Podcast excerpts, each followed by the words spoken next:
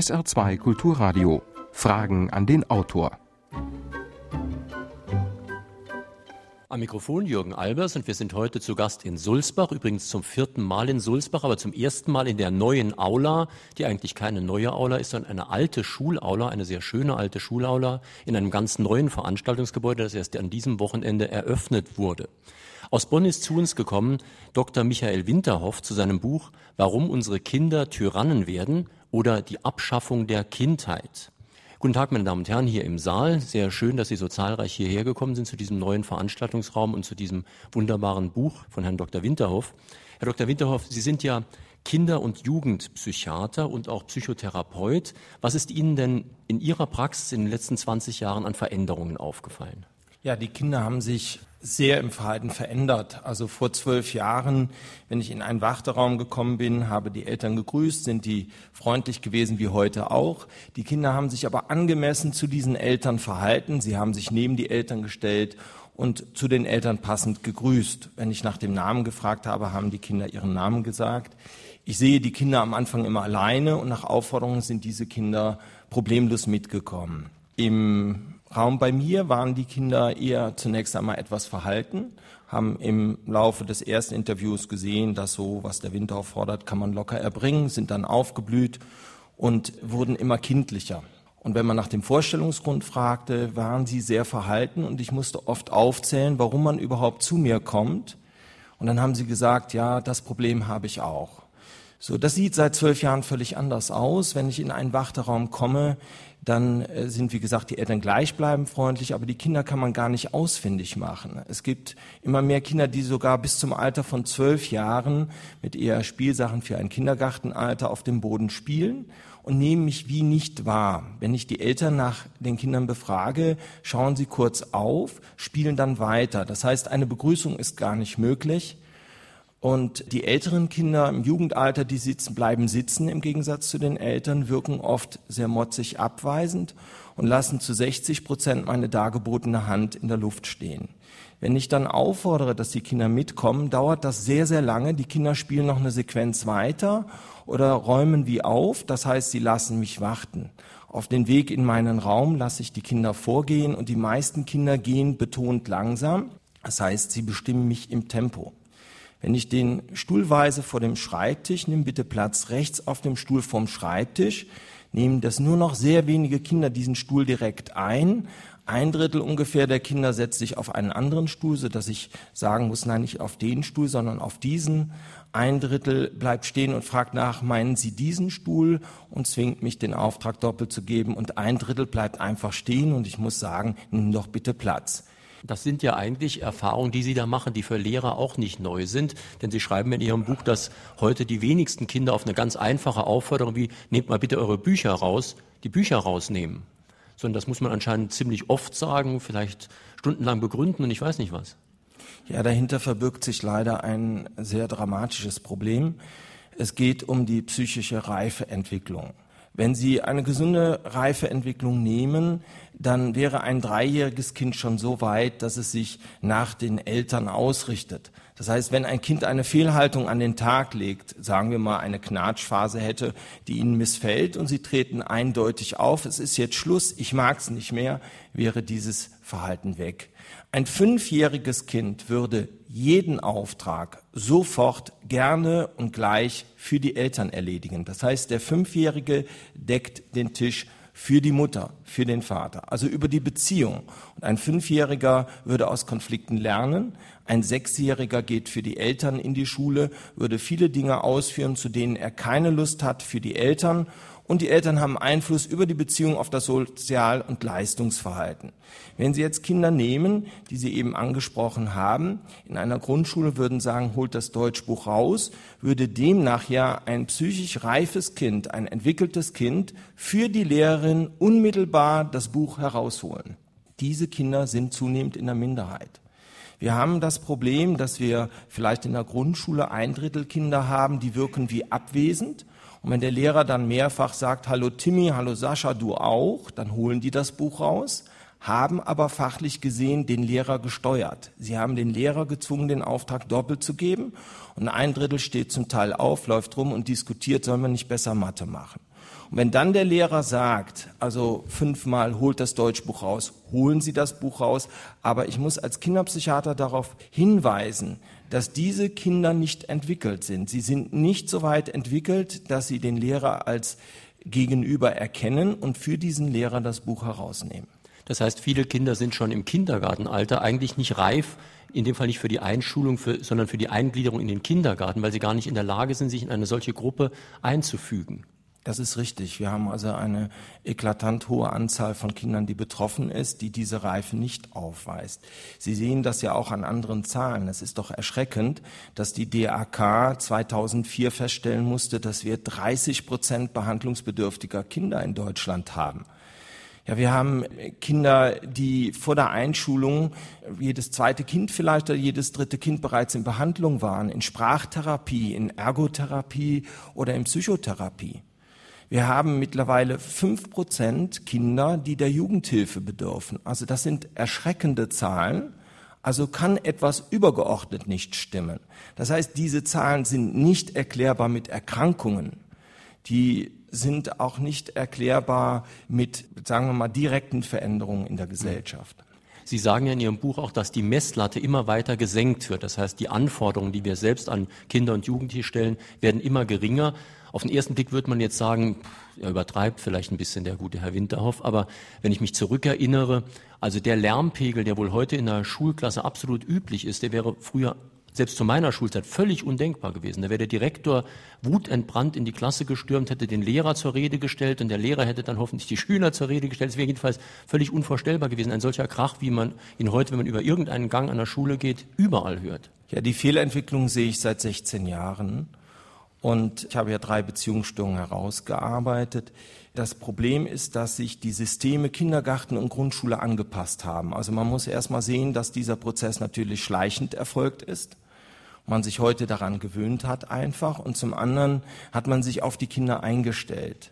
Ich habe seit 25 Jahren gleiche Bedingungen. Das heißt, ich habe das gleiche Erstinterview wie vor 25 Jahren, gleiche Reihenfolge, gleiche Wortwahl. Und nur wenn Sie standardisierte Situationen herstellen, können Sie Veränderungen feststellen. Ich hätte mir natürlich gewünscht, dass der Kindergarten, die Grundschule sich nicht anpassen, weil dadurch eben das Problem deutlicher würde. So haben wir doch eine sehr große Anzahl von Kindern, die gar nicht auffallen und letztendlich nachher als Erwachsene keine Chance haben. Meine Damen und Herren, Sie können sich wie immer bei öffentlichen Veranstaltungen mit Fragen an den Autor in der Sendung beteiligen, und zwar direkt per Mikrofon hier in der neuen Aula in Sulzbach. Ein Herr steht schon am Mikrofon, bitteschön. In der letzten Zeit wird viel über die Vereinbarkeit von Familie und Beruf gesprochen.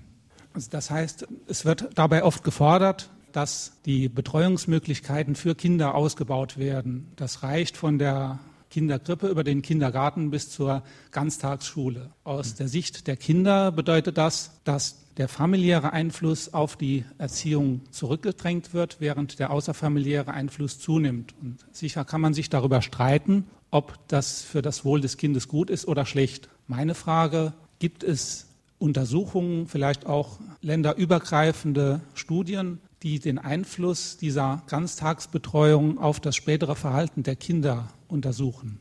Ja, ich bin jetzt nicht bewandert in Untersuchungen. Es geht mir ja auch zunächst einmal um eine Analyse. Ich bin Kinderpsychiater und es geht um die Frage, was liegt vor. Das Dramatische für mich ist Folgendes. Ich habe in der Praxis nur mit engagierten Eltern zu tun. Ich habe mit Eltern zu tun, die bewusst ihre Kinder haben und diese Kinder sind erzogen. Und obwohl diese Bedingungen vorliegen, ich habe überwiegend mit kompletten Familien zu tun, häufig Geschwisterkinder und eine Mutter, die nachmittags anwesend ist. Und obwohl diese optimalen Bedingungen vorliegen, sind die Kinder auffällig. Die Kinder sind respektlos. Also stellt sich doch die Frage, wie ist diese Diskrepanz zu verstehen? Und die Respektlosigkeit zeigt sich einmal offensichtlich, aber auch indirekt und indirekt darüber, dass diese Kinder so wirken, dass sie einfache Abläufe nicht verstehen. Also wenn ich zum Beispiel sage, nimm bitte Platz vor dem Schreibtisch, ist der Auftrag eindeutig, ich zeige es auch noch dazu und diese Kinder wirken so, als würden sie den Auftrag nicht verstehen. Da ist jetzt das Problem, da stellt sich für mich, erstmal gar nicht die Frage jetzt außerhäusliche Unterbringung oder nicht. Ich habe in optimalen Verhältnissen heute das Problem, dass Kinder respektlos sind. Und diese Respektlosigkeit kann also nicht begründet sein in einer fehlenden Erziehung. Nein, sie ist begründet in einer fehlenden Entwicklung. Ist das denn überhaupt schlimm, dass Kinder respektlos sind, um mal so zu fragen? Also wir früher waren vielleicht etwas zu respektvoll, anfangs jedenfalls. Und was schadet es eigentlich, wenn die respektlos sind? Ich meine, es wird Sie jetzt ärgern, wenn Sie Ihnen gegenüber respektlos sind, aber ansonsten. Nein, das ärgert mich nicht. Ich bin Kinderpsychiater, das nehme ich nicht persönlich. Also Sie leben davon. Der, der, Punkt ist der, dass hinter dieser Respektlosigkeit, die eben kein Erziehungsfehler ist, ein Nicht-Erkennen des Gegenübers ist. Das ist was völlig anderes. Also wenn Sie Kinder nehmen unter zweieinhalb Jahren, sind die respektlos, weil sie eben in Weltbildern, kleinkindlichen Weltbildern behaftet sind. Also hätten wir jetzt hier im Raum einen anderthalbjährigen, der ist in dem Weltbild, ich kann alle steuern und bestimmen, ich bin autonom. Und er würde sein Weltbild bestätigen, der könnte gar nicht ertragen, dass wir uns hier so besprechen und er würde versuchen, an alles dran zu gehen, mit dem Ziel, uns zu unterbrechen. Er würde erreichen wollen, dass ich sage, hör auf. Die einzige richtige Reaktion übrigens wäre, dass man sich nicht unterbrechen lässt. Aber was ich darstellen möchte, ist, dass dahinter ein Weltbild sich äh, versteckt. Also das Kind ist gar nicht in der Lage zu unterscheiden zwischen Mensch und Gegenstand. Das ist die frühkindlich narzisstische Phase. Und in dieser Phase verbleiben immer mehr Kinder. Das heißt, Sie müssen ja sehen, das Gehirn ist angelegt. Aber die Frage, wie ich die Welt erlebe, wie ich die Welt sehe, hat etwas damit zu tun, wie ich sie begreife. Mhm. Das heißt also ein bisschen zugespitzt gesagt, das Kind, das seinen Lehrer mit einem Stuhl verwechselte. Ja, es ist so, dass hinter dieser frühkindlich-narzisstischen Phase sich keine Verweigerung äh, verbirgt. Also nehmen wir eine Situation zu Hause. Wenn Sie einem solchen Kind über fünf, noch einmal zu der gesunden Entwicklung, würden Sie sagen, deck bitte den Tisch, würde das Kind gerne sofort für Sie den Tisch decken. So habe ich aber jetzt ein Kind, das frühkindlich narzisstisch fixiert ist, werden Sie die Erfahrung machen, dass bei jedem Auftrag das Kind sich davon überzeugt, Sie steuern zu können. Also deck bitte den Tisch, dann kommt ja, aber gleich, warum schon wieder ich? Die Messer auch, habe ich das so richtig gemacht oder das Kind deckt die Tassen nicht. Und nochmal ganz wichtig, dahinter steht nicht eine Verweigerung. Wenn Sie jetzt den Auftrag doppelt oder dreifach geben, führen die aus. Aber haben sich davon überzeugt, dass Sie zu steuern sind, quasi wie ein Gegenstand. Also Sie haben sozusagen nicht den Stuhl rumgeschubst, sondern den Vater. Richtig. Äh, Sie wollten eine Frage stellen. Ich bin seit 30 Jahren, über 30 Jahren Lehrer und ich stelle fest, dass die Ausbildung der Lehrer noch heute genauso schlecht ist wie damals. Da sehe ich ein großes Problem drin. Denn in, als Lehrer wird man nicht daraus, dafür ausgebildet, mit Konflikten junger Leute umzugehen. Das war früher so und ist heute leider genauso noch. Und es wird immer schwieriger. Und meine Frage, wie können wir das ändern ohne die Politik? Also ich möchte dazu nochmal sehr klar sagen, ich bin kein Pädagoge. Es geht auch nicht für mich um das Thema Disziplin um das Thema Bestrafung oder Strenge. Es geht um das Thema Entwicklung. Wir müssen dringend über psychische Reifeentwicklung sprechen. Und wichtig wäre zu überprüfen, ob wir Erwachsenen in einer Beziehungsstörung uns befinden. Es gibt für mich drei Beziehungsstörungen, die dem Erwachsenen nicht bewusst sind. Und die erste, die ich vor 16 Jahren herausgearbeitet habe, ist, dass in Deutschland seit Anfang der 90er Kinder als Partner gesehen werden und damit die Vorstellung vorherrscht, man könnte über Reden und begreiflich machen erziehen. Wenn Sie über Kinder nachdenken, dann ist der geringste Teil bei der Entwicklung die Erziehung, sondern der größte Teil ist eine psychische Reifeentwicklung. Das heißt, wir möchten einen Menschen haben, der mit 20 Jahren so leben kann wie wir, der in der Lage ist, Beziehungen zu leben, arbeiten zu gehen. Und das ist ein ganz anderer Prozess.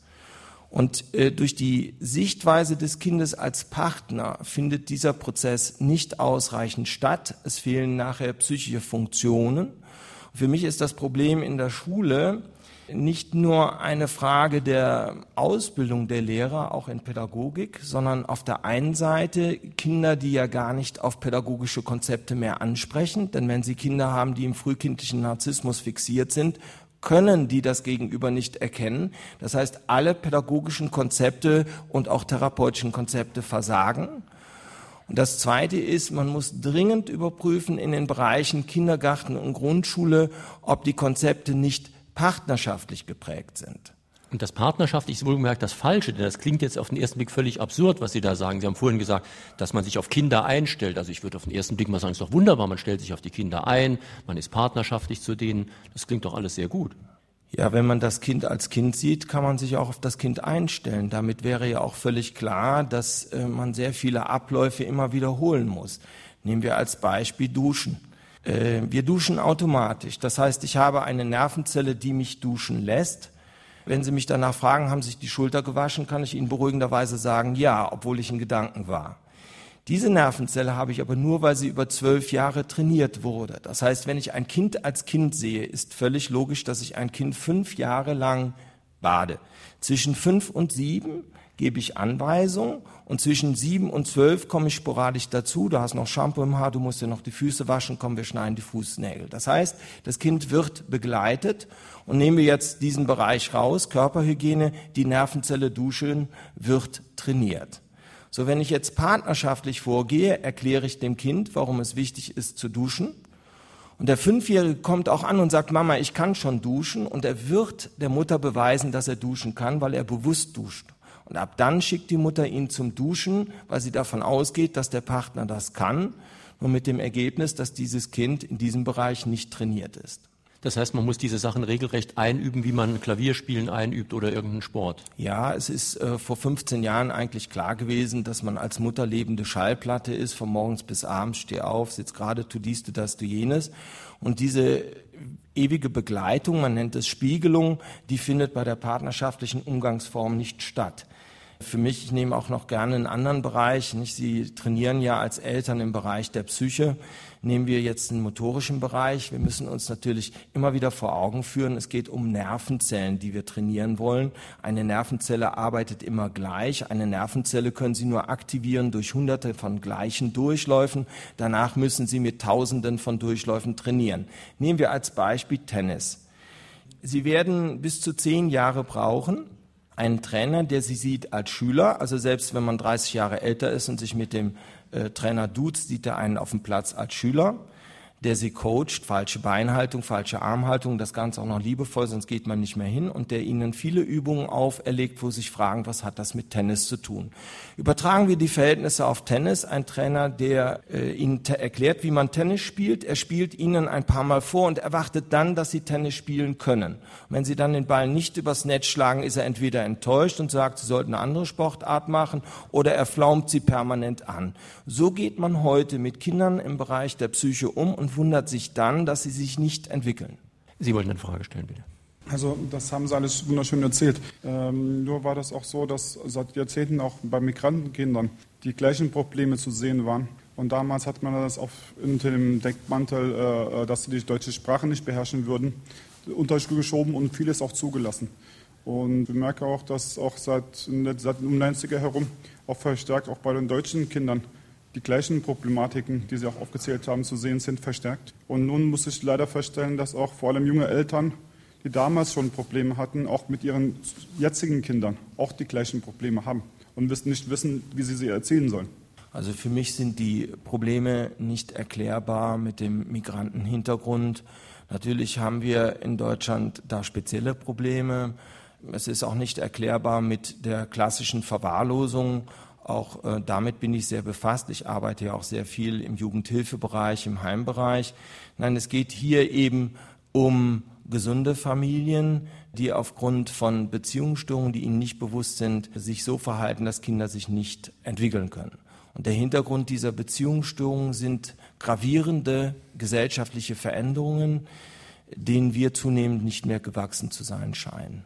Ich möchte nochmal auf Ihr Stichwort am Anfang von der Respektlosigkeit zurückkommen. Äh, Sie hatten das ja, soweit ich das sehe, interpretiert als ein Entwicklungsdefizit.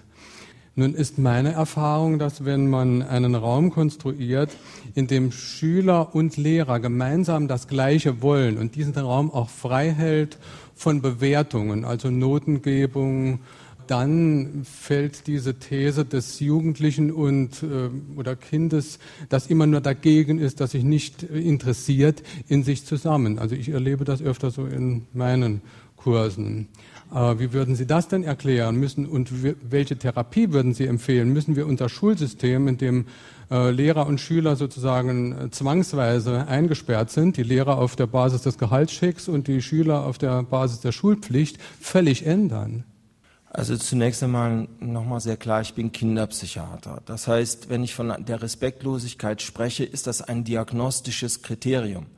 Das können Sie genauso wählen wie ein Säugling, der gar nicht in der Lage ist, auszuhalten, abzuwarten. Auch das sehen Sie ja zunehmend bei Kindern und bei Jugendlichen.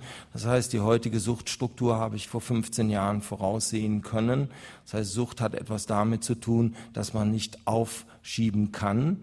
Und wir haben eine eklatante Suchtstruktur im Jugendalter, Spielsucht, äh, Übergewicht und auch Drogen- und Alkoholprobleme dieses diagnostische Kriterium, ist das Kind respektlos in Anführungsstrichen oder nicht, oder vielleicht drücken wir es anders aus, stellt sich das Kind auf mich ein oder nicht, ist nur feststellbar in der Anforderungssituation.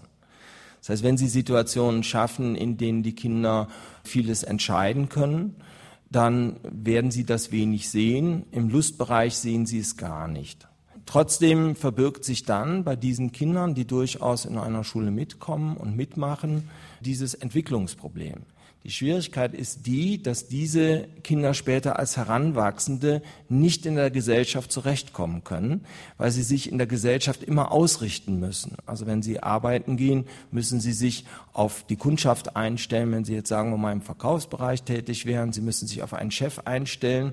Und wenn dann psychisch immer die Überprüfung kommt, ob das Gegenüber zu steuern ist, kann das nicht funktionieren.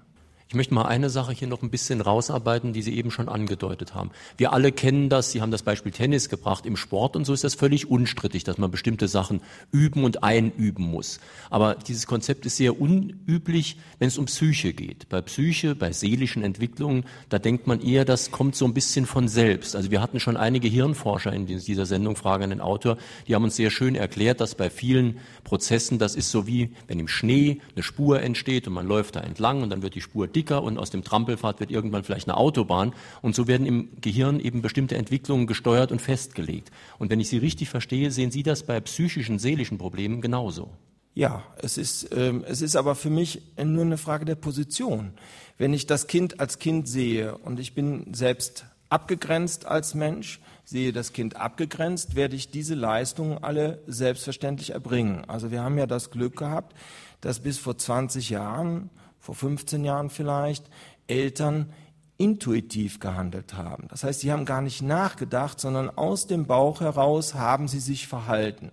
Das heißt, es war noch eine Zeit, in der die Gesellschaft anders war, in der die viel geordneter war und ähm, in der Folge auch die Menschen abgegrenzter waren. Sie wollen eine Frage stellen. Ich wollte den Autor fragen, welche Zusammenhänge er mit dem Buchthema im Zusammenhang auch mit diesem von gesellschaftspolitischen Veränderungen seit den 68ern bis heute sieht? Ja, da sehe ich so keinen direkten Zusammenhang. Das heißt, ähm, die erste Veränderung, Kind als Partner zu sehen, wenn man die verstehen möchte, sieht das so aus, wenn es um Menschenführung geht, gibt es zwei Denksysteme. Einmal das traditionelle Denken mit Hierarchie. Das heißt, wo ganz klar ist, es gibt eine Erwachsenenwelt, es gibt eine Kinderwelt. Kinder werden geschützt, geführt, kontrolliert.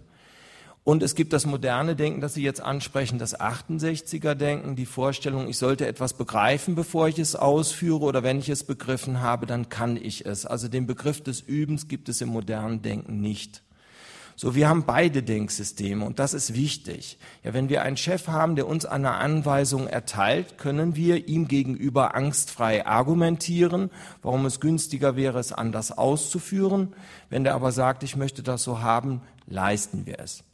Wir haben eine sehr gute Zeit in Deutschland gehabt, in meinen Augen. Da ist man mit kleinen Kindern eher, wenn man diese Begrifflichkeiten wählt, traditioneller umgegangen. Man hat sie als Kinder gesehen, sehr klar geführt, bestimmt, kontrolliert. Und je älter die Kinder wurden, desto mehr ist man ins moderne Denken gegangen und hat mit Jugendlichen selbstverständlich dann auch Kontrakte geschlossen. Heute geht man aber schon mit kleinen Kindern mit äh, der Vorstellung vor, es sei ein Partner, also mit dem modernen Denken. Und darin liegt das Problem, dass sich da ja noch gar nichts im Gehirn gebildet hat und dass ich auf kleinkindliche Denkweisen und Weltbilder im Prinzip eine Partnerschaftlichkeit aufropfe. Und das führt dazu, dass sich eben Nervenzellen in wichtigen Bereichen nicht bilden können. Also man könnte noch zu äh, Konzepten zurückkommen, wie Sie in Ihrem Buch zum Beispiel schreiben, Kinder von erwachsenen Dingen fernhalten. Dass man sie also nicht geniert, was ich ehrlich gesagt auch erstmal täte, wenn ich sagen würde, das geht dich noch nichts an, da bist du zu jung dafür. Ich muss auch sagen, ich spüre in mir einen gewissen Widerstand, sowas zu sagen, aber der Satz ist wahrscheinlich völlig richtig, wenn es sich um sehr kleine Kinder handelt. Ja, Sie müssen sehen, dass Kinder bei einer gesunden Entwicklung im Alter von drei bis fünf Jahren sehr häufig Fragen stellen, warum, weshalb, wieso, dass der Hintergrund aber gar nicht die Sachfrage ist, sondern letztendlich den Erwachsenen in den Kontakt zu ziehen, also darüber, sagen wir mal, Zuwendung zu erhalten. Und wenn man jetzt das Kind als Partner sieht, dann würde man diese Fragen alle beantworten und hat die Vorstellung, der ist ja schon wahnsinnig interessiert. Und so kommen Kinder heute in Bereiche rein, die sie völlig überfordern. Das führt für mich jetzt nicht zu einer gravierenden Fehlentwicklung, aber äh, wie viele Kinder heute schon im Alter von fünf Jahren in Erwachsenenbereichen drin sind. Also Beispiele Sexualität oder die Eheprobleme der Eltern diskutiert man nicht mit Fünfjährigen. Ja, für mich überhaupt nicht.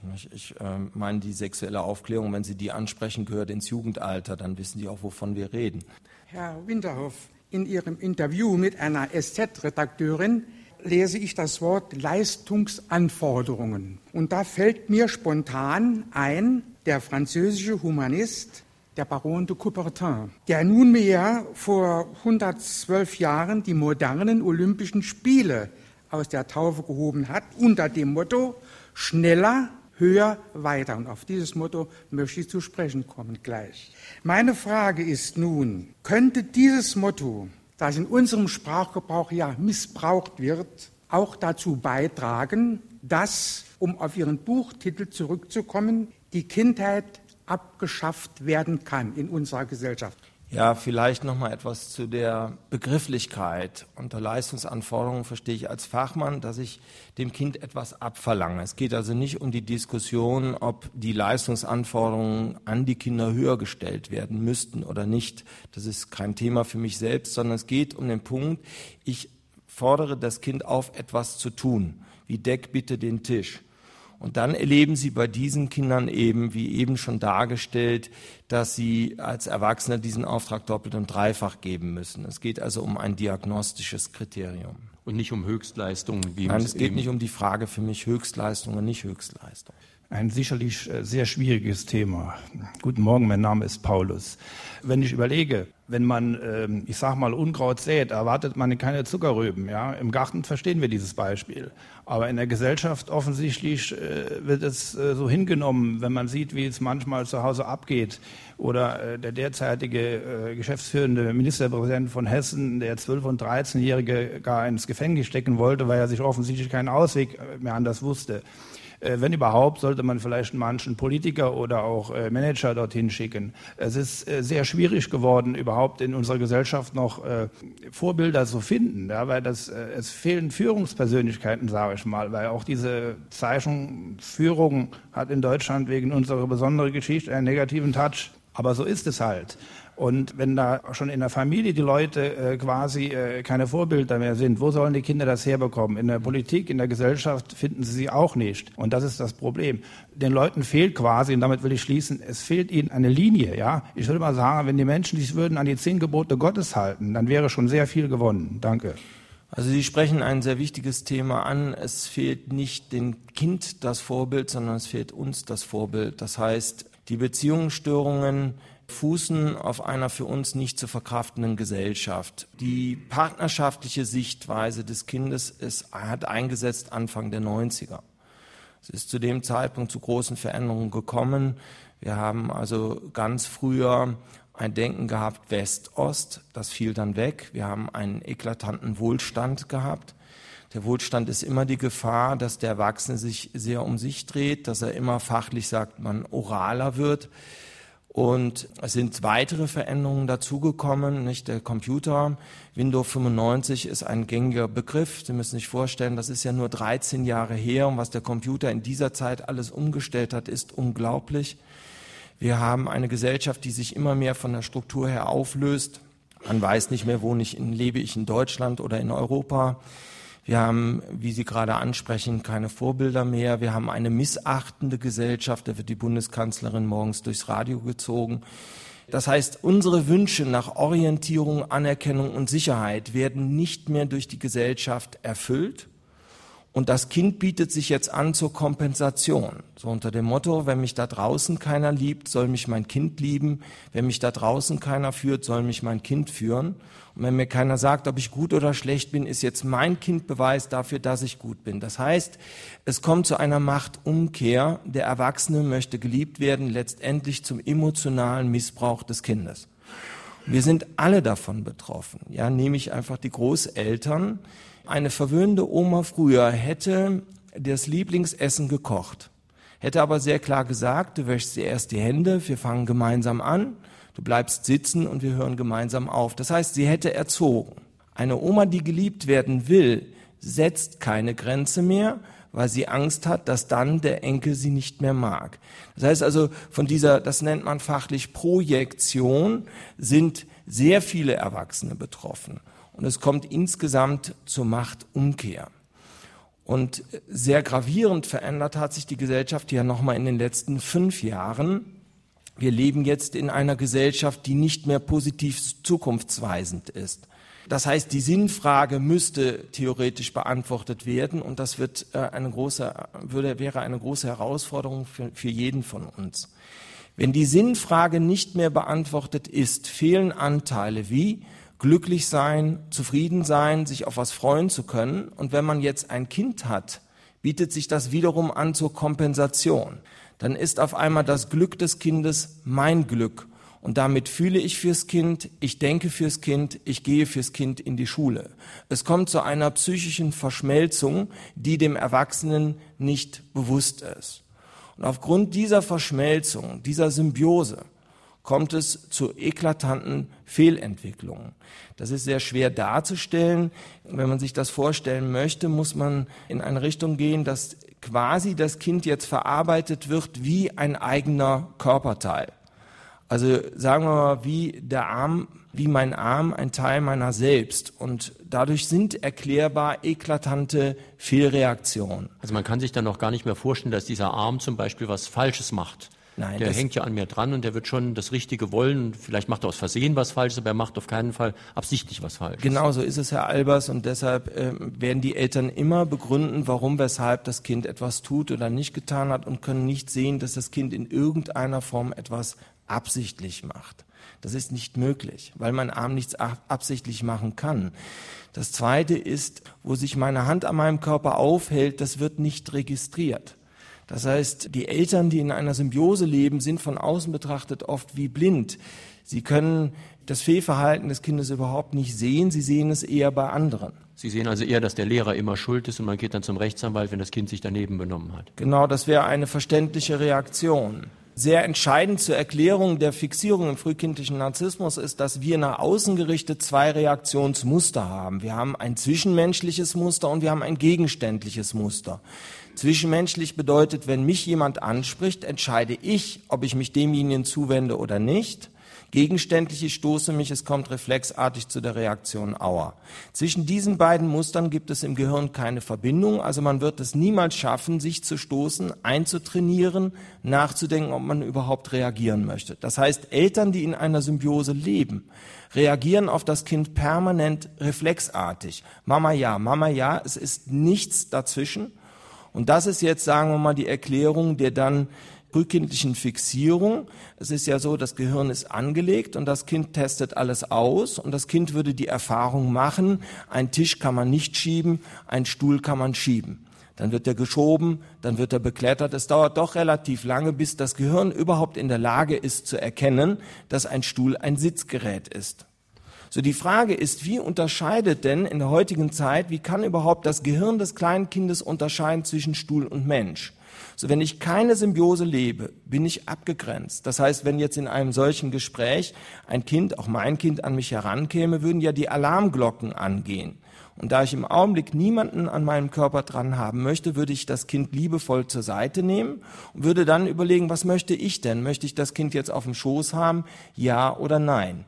Und für den Fall ja, würde ich das Kind auf den Schoß nehmen. Für den Fall nein, würde ich es weghalten. Das heißt, dieses Kind würde ja positiv erleben, dass der einzige, in Anführungsstrichen, Gegenstand Mensch sich nicht steuern lässt, sondern ich werde gesteuert. Und nur wenn das das Kind in der Kontinuität erleben würde, wäre die Nervenzelle Mensch gebildet. Das heißt, die Eintrittskarte überhaupt ins weitere Leben. Im Rahmen der Symbiose, wie dargestellt, reagiert der Elternteil, und das ist ihm nicht bewusst, reflexartig. Also verhält er sich aus der Sicht des Kindes wie ein Stuhl und damit kann sich die Nervenzelle Mensch nicht bilden. Wenn die Nervenzelle, um im Beispiel zu bleiben, ja, das Kind klettert Ihnen auf den Schoß, genau wie es auf einen Stuhl klettern würde und kann sich auch sicher sein, dass der Stuhl, sprich Sie, da nichts unternehmen kann. Ja, das nimmt, nimmt, nehmen die Eltern dann nicht wahr. Das mhm. habe ich ja in der Beratung, dass immer mehr Eltern, wenn sie ein Kleinkind dabei haben, das hätte früher überhaupt nicht unser Gespräch gestört, sich dauernd von dem Kind steuern lassen. Und das geht auch so weit, wenn ich sie darauf aufmerksam mache, dass sie ihnen 20 Sekunden, 30 Sekunden gelingt, die Aufmerksamkeit mir zu schenken und dann sind sie wieder beim Kind. Das ist so, wie wenn der Arm juckt, muss ich mich kratzen. Das heißt also, das geht reflexartig ab und diese Kinder haben keine Chance auf Entwicklung. Meine Damen und Herren, drei, die hier in Sulzbach in der neuen Aula eine Frage an den Autor gestellt haben, bekommen demnächst vom Verlag, in dem Fall das Gütersloher Verlagshaus, das neue Buch von Dr. Michael Winterhoff zugeschickt, warum unsere Kinder Tyrannen werden oder die Abschaffung der Kindheit. Heute sind die Fragesteller. Einmal Achim Schreiner aus St. Ingbert, dann Wolfgang Winkler aus Sulzbach und Adolf Schneider aus Duttweiler. Jetzt Ihre Frage bitte. Ich habe in meiner Lehrerkarriere, die jetzt bald zu Ende geht, im Saarland vier Gymnasien erlebt zwei auf dem Land und zwei im städtischen Bereich. Und habe die Beobachtung gemacht, dass gerade was das äh, respektvolle Verhalten angeht, Welten zwischen den beiden Gymnasien auf dem Land, also das war St. Wendel und Neunkirchen, wenn ich das mal so bezeichnen darf, und zwei äh, Saarbrücker Gymnasien liegen. Können Sie als Erziehungswissenschaftler eigentlich bestätigen, dass es also, was dieses Verhalten angeht, auch ein äh, Gefälle gibt von Land zu Stadt? Ich habe den Eindruck, dass auf dem Land Kinder mehr erzogen werden als in der Stadt. Ja, also ich mache keine Untersuchungen. Ich sitze in Bonn in meiner Praxis und habe diese Störungen herausgearbeitet, mich ja auch jetzt entschieden, mit dem Buch diese Sichtweisen bekannt zu geben. Das Einzugsgebiet meiner Praxis ist recht groß. Ich halte auch ab und zu Vorträge und kann durch diese Erfahrungen nur das bestätigen, was Sie sagen, dass äh, der Prozentsatz ländlich gesehen etwas geringer ist, aber doch erschreckend hoch. Das heißt also, auch im ländlichen Bereich nimmt das zu. Erklärbar für mich, dass Menschen in dem Bereich vielleicht noch abgegrenzter sind, vielleicht auch ein Stück bodenständiger sind als im städtischen Bereich. Aber äh, darüber habe ich keine Untersuchung gemacht, weil ich grundsätzlich auch, sagen wir mal, gar nicht die Zeit habe, Untersuchungen zu machen. Das wäre ja auch ein, ein Wunsch, sagen wir mal, mit der Veröffentlichung dieser Sichtweisen, dass wir uns in eine Richtung bewegen, dass wir erstmal gucken, was liegt vor. Wir müssen, es geht im Augenblick noch nicht um Lösungen. Es geht erstmal um eine Analyse des Problems. Ich bin Arzt. Also es ist erst die Diagnose, dann die Therapie. Sind wir bereit, wir Erwachsenen heute anzuhalten und zu schauen, wie viele Kinder betroffen sind? Ganz wichtig, diese Kinder sind nicht krank, sondern sie sind nicht entwickelt. Das heißt, es gibt genug Möglichkeiten, diese Kinder nachreifen zu lassen. Die Entwicklungspsychologie habe ich ja nicht erfunden. Das war die Domäne des letzten Jahrhunderts und wir müssen heute dringend uns wieder mit Entwicklungspsychologie befassen. Das heißt, Sie sind nicht krank, haben Sie sehr deutlich gesagt. Das heißt auch, Sie brauchen keine Pillen gegen irgendwelche Aufmerksamkeitsdefizit und sonstige Syndrome, sondern in den meisten Fällen brauchen Sie keine Pillen, sondern eine andere Art von Zuwendung. Ja, ich lasse die Kinder über die Eltern nachreifen und das funktioniert über einen Zeitraum von anderthalb Jahren. Das heißt, es ist möglich. Und die Wahrnehmungsstörungen, die ja heute sehr hoch gehandelt werden in der Gesellschaft, für mich verbirgt sich sehr häufig dahinter eben eine Entwicklungsstörung.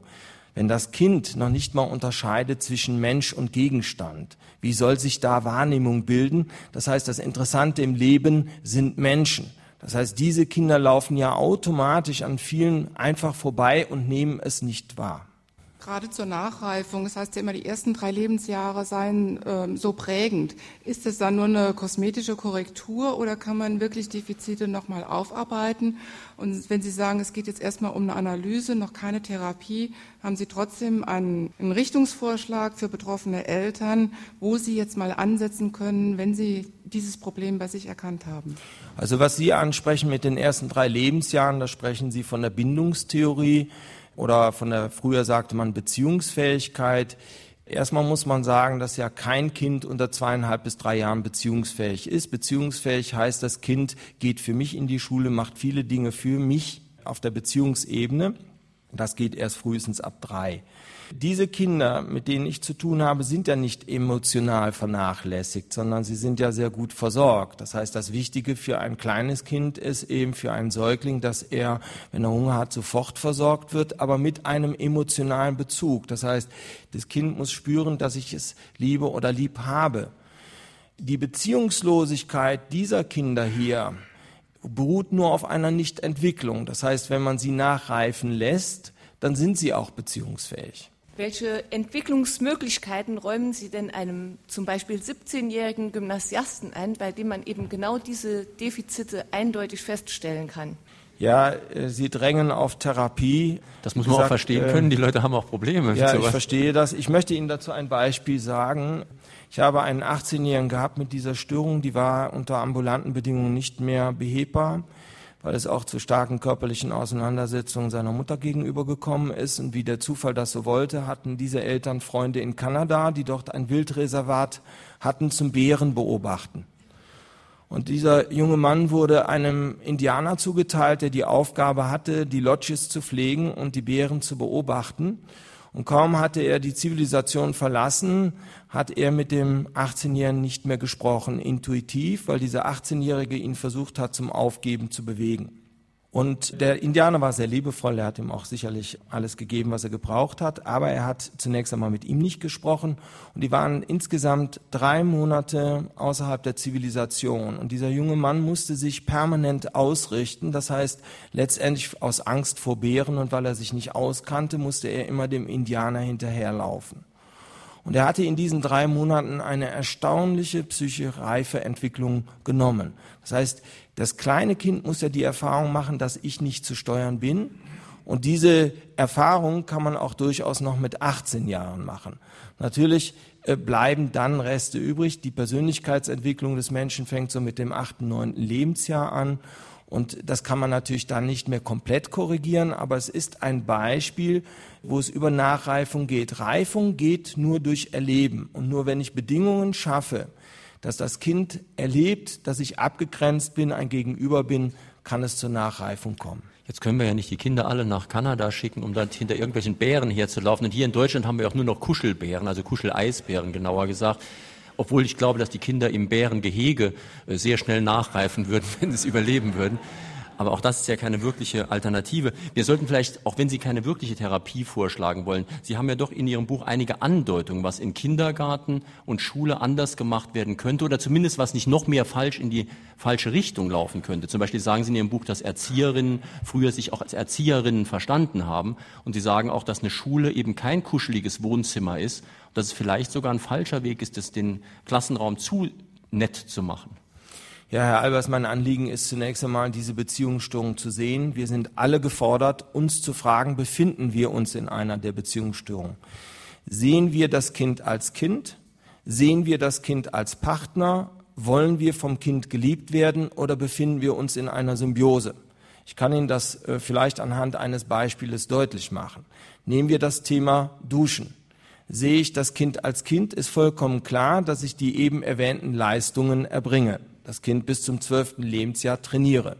Sehe ich das Kind als Partner, erkläre ich, wie man duscht und erwarte dann, dass mein Partner duschen kann. Möchte ich geliebt werden, dann sagt, sage ich, geh bitte duschen und das Kind sagt, ach Mama, ich habe heute keine Lust. Und dann sage ich, ist nicht schlimm, das kannst du auch dann morgen nachholen, da ich Angst habe, wenn ich jetzt sage, du gehst jetzt duschen, dass das Kind mich nicht mehr mag. Und im Rahmen der Symbiose kommt es ja zu der Verarbeitung, dass es mein Körperteil ist. Mein Arm als Beispiel kann ich verändern. Das heißt, Eltern, die in einer Symbiose leben, setzen immer an, ihr Kind verändern zu wollen. Das heißt, ich sage, geh duschen und er sagt, nein, ich gehe nicht duschen. Und dann wollen diese Eltern erreichen, dass er duscht. Dann reden sie, regen sich auf, drohen an, strafen. Das heißt, diese Eltern gehen permanent in Machtkämpfe, die man nicht gewinnen kann. Ich kann nicht erreichen, dass mein Kind schreibt, liest, lernt, hört, voranmacht oder duscht. Diese Eltern empfinden einen Druck. Druck ist Zuwendung. Das heißt, dieses Kind wäre ja dumm, wenn es dies nicht aus, äh, dies ausführen würde.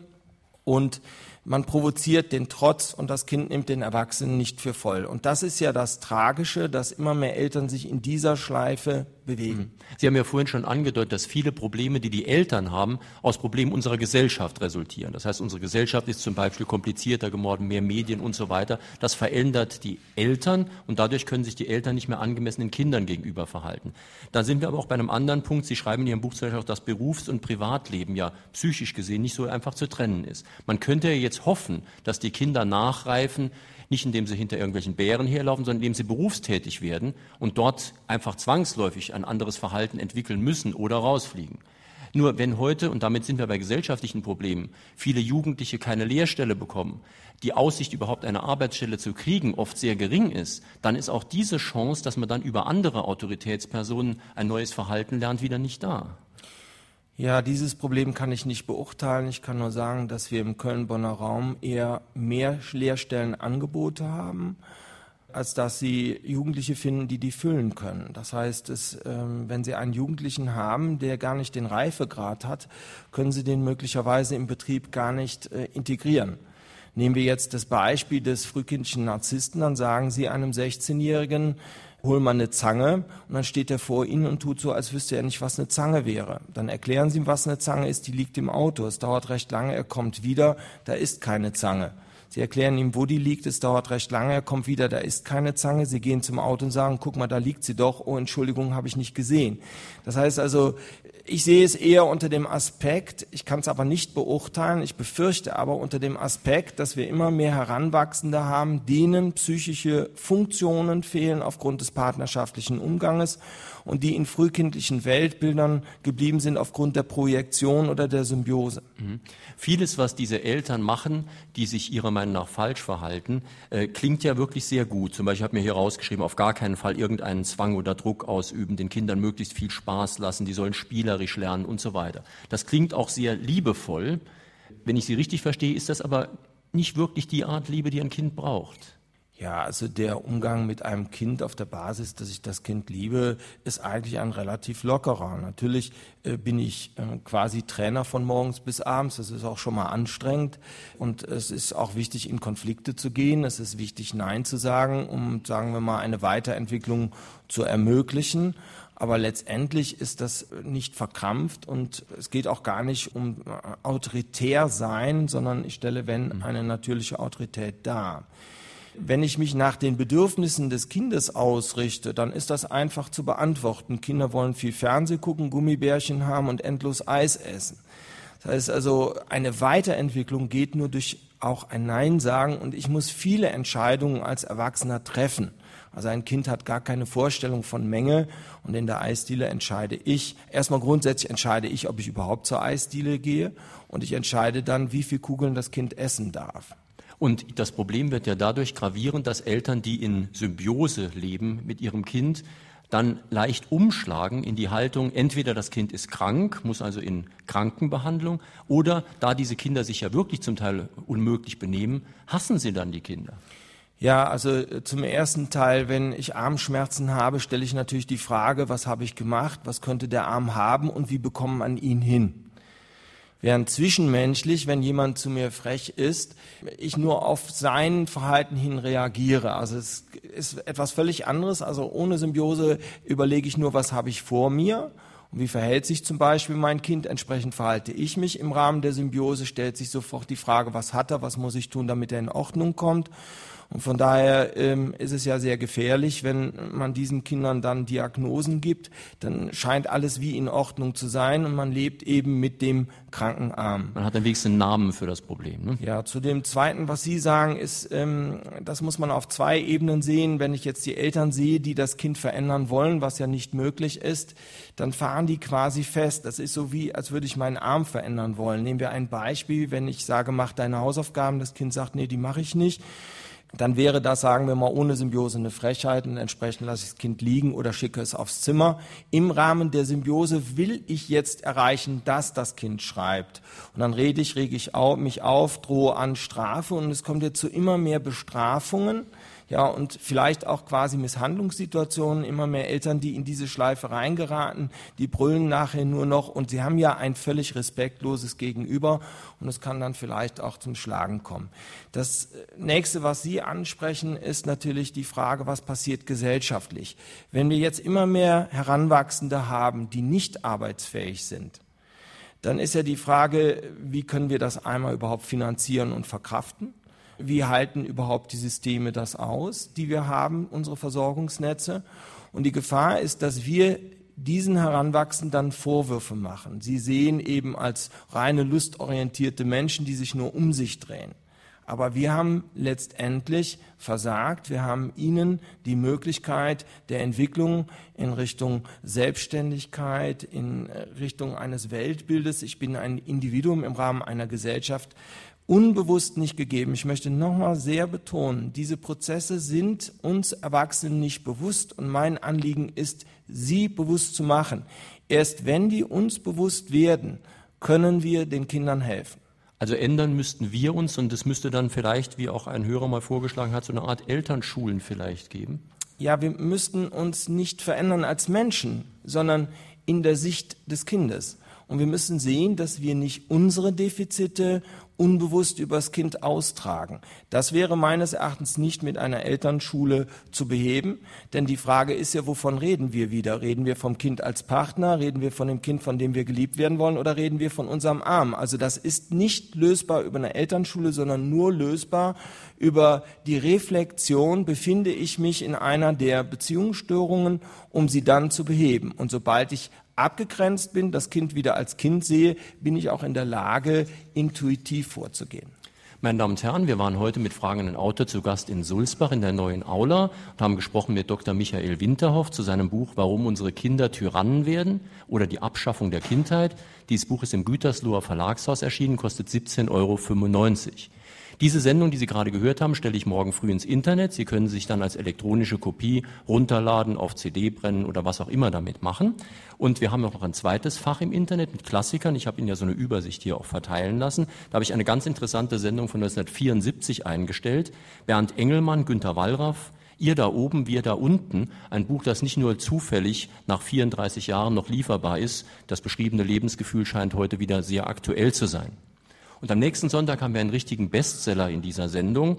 Stefan Bonner und Anne Weiß zu ihrem Buch, und das passt ganz gut zu unserer heutigen Sendung, Generation doof, wie blöd sind wir eigentlich? Da geht es eben auch darum, dass immer mehr Leute dieser Generation doof keine Umgangsformen haben, Wunsch nach schnellem Geld und Luxus, aber eben keinen Einstieg ins Berufsleben finden zum Beispiel. Und auch darum, dass unfähige Eltern ihre Dummheit weitergeben. Das Ganze am nächsten Sonntag. Ich hoffe, Sie schalten dann wieder ein. Vielen Dank Ihnen, dass Sie hierher nach Sulzbach gekommen sind.